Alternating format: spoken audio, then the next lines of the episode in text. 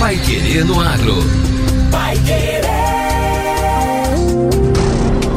91,7. Bom dia, hoje é segunda-feira, 18 de dezembro de 2023. Eu sou José Granado. Eu sou Victor Lopes. E o Pai Querendo Agro, edição 961, está no ar. Agrária investirá 215 milhões de reais em ampliação de unidade e construção de pequena central hidrelétrica no Paraná. Brasil renova a cota para importação de carne bovina e de aves com a Rússia. Pai Querer no Agro. Oferecimento Grupo SKS. Há 43 anos fortalecendo o marketing do agronegócio. Fone 43 3315 0800. A Cocamar caminha com o cooperado em todas as etapas da safra, do plantio à colheita, acompanhando no desenvolvimento da terra e na entrega do grão. Comprometendo-se com um atendimento técnico especializado, armazenamento seguro e pagamento garantido. Qualidade e excelência você encontra aqui. Cocamar, lugar onde cooperado e cooperativa crescem juntos.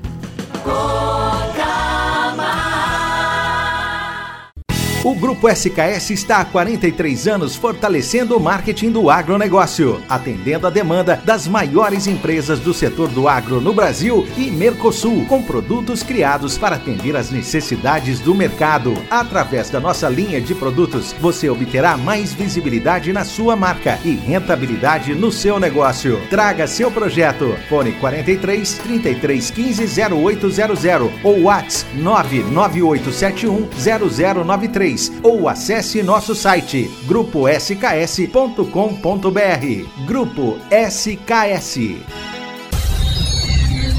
Pai Querer no Agro. Pai Querer. O Jornal do Agronegócio. 91,7. A cooperativa agrária anunciou novos investimentos no Paraná na última sexta-feira.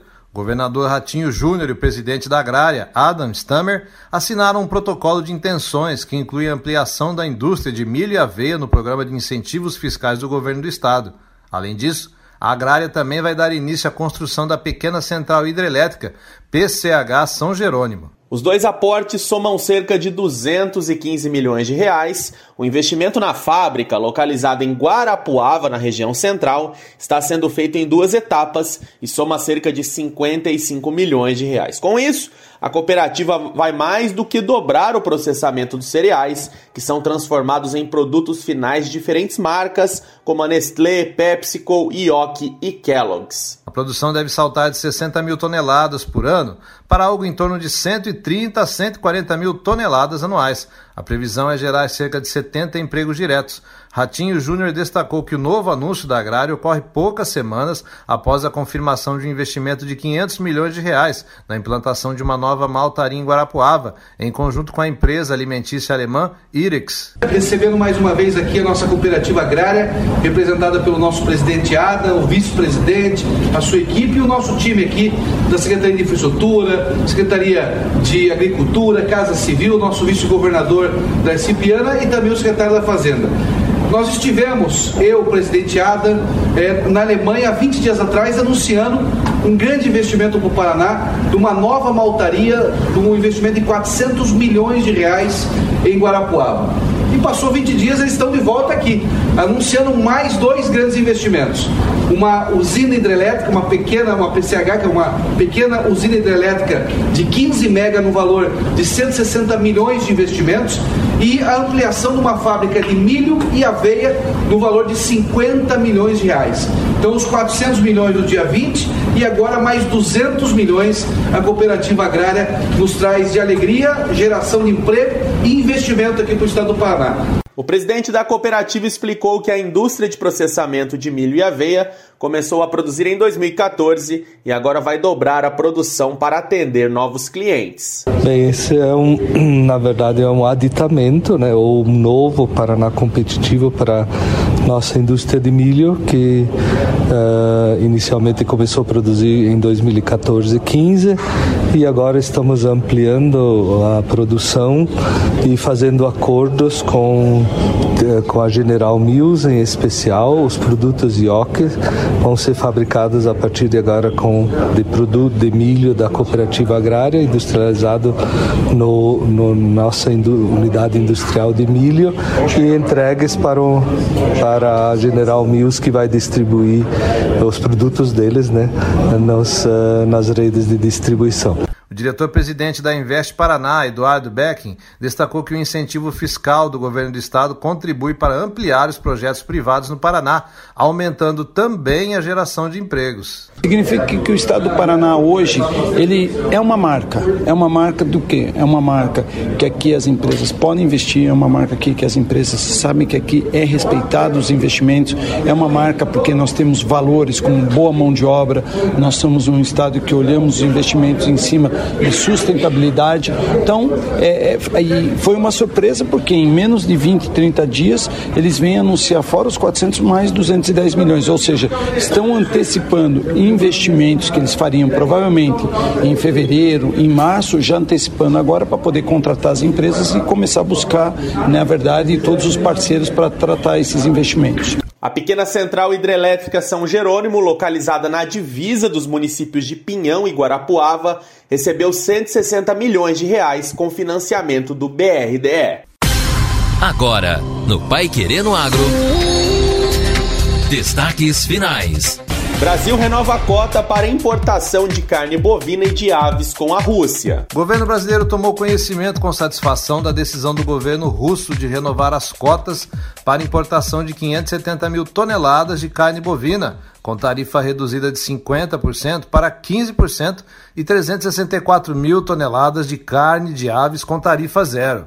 O anúncio das cotas foi feito pelo Ministério de Desenvolvimento Econômico da Rússia por meio do decreto da Federação da Rússia 2129 de 2023. A União Econômica Euroasiática também anunciou cotas para a importação de 124.500 toneladas de carne bovina exclusivamente para processamento com tarifa zero sendo 100 mil toneladas para mercado russo e o restante distribuído entre quatro países membros, que são Belarus, Armênia, Cazaquistão e Quirguistão.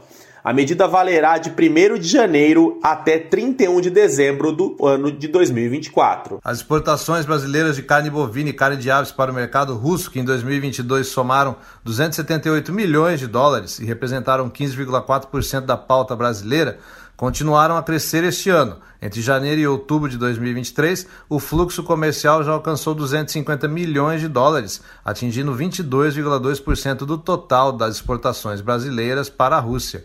O governo brasileiro continuará trabalhando para fortalecer a relação comercial com a Rússia e a União Europeia, de modo a garantir a ampliação do acesso àqueles mercados dos produtos agrícolas brasileiros.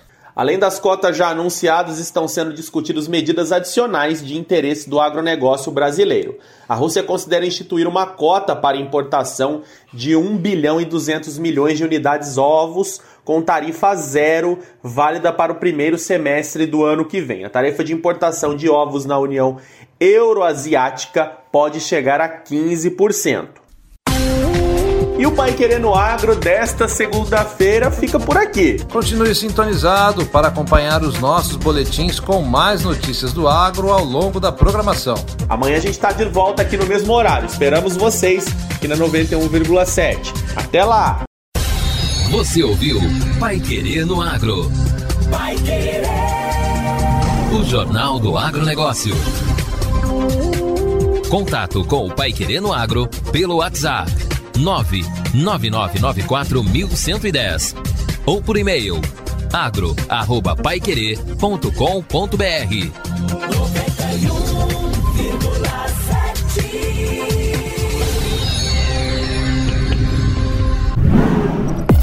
Pai Querer no Agro. Oferecimento Grupo SKS. Há 43 anos fortalecendo o marketing do agronegócio. Fone 43 3315 0800.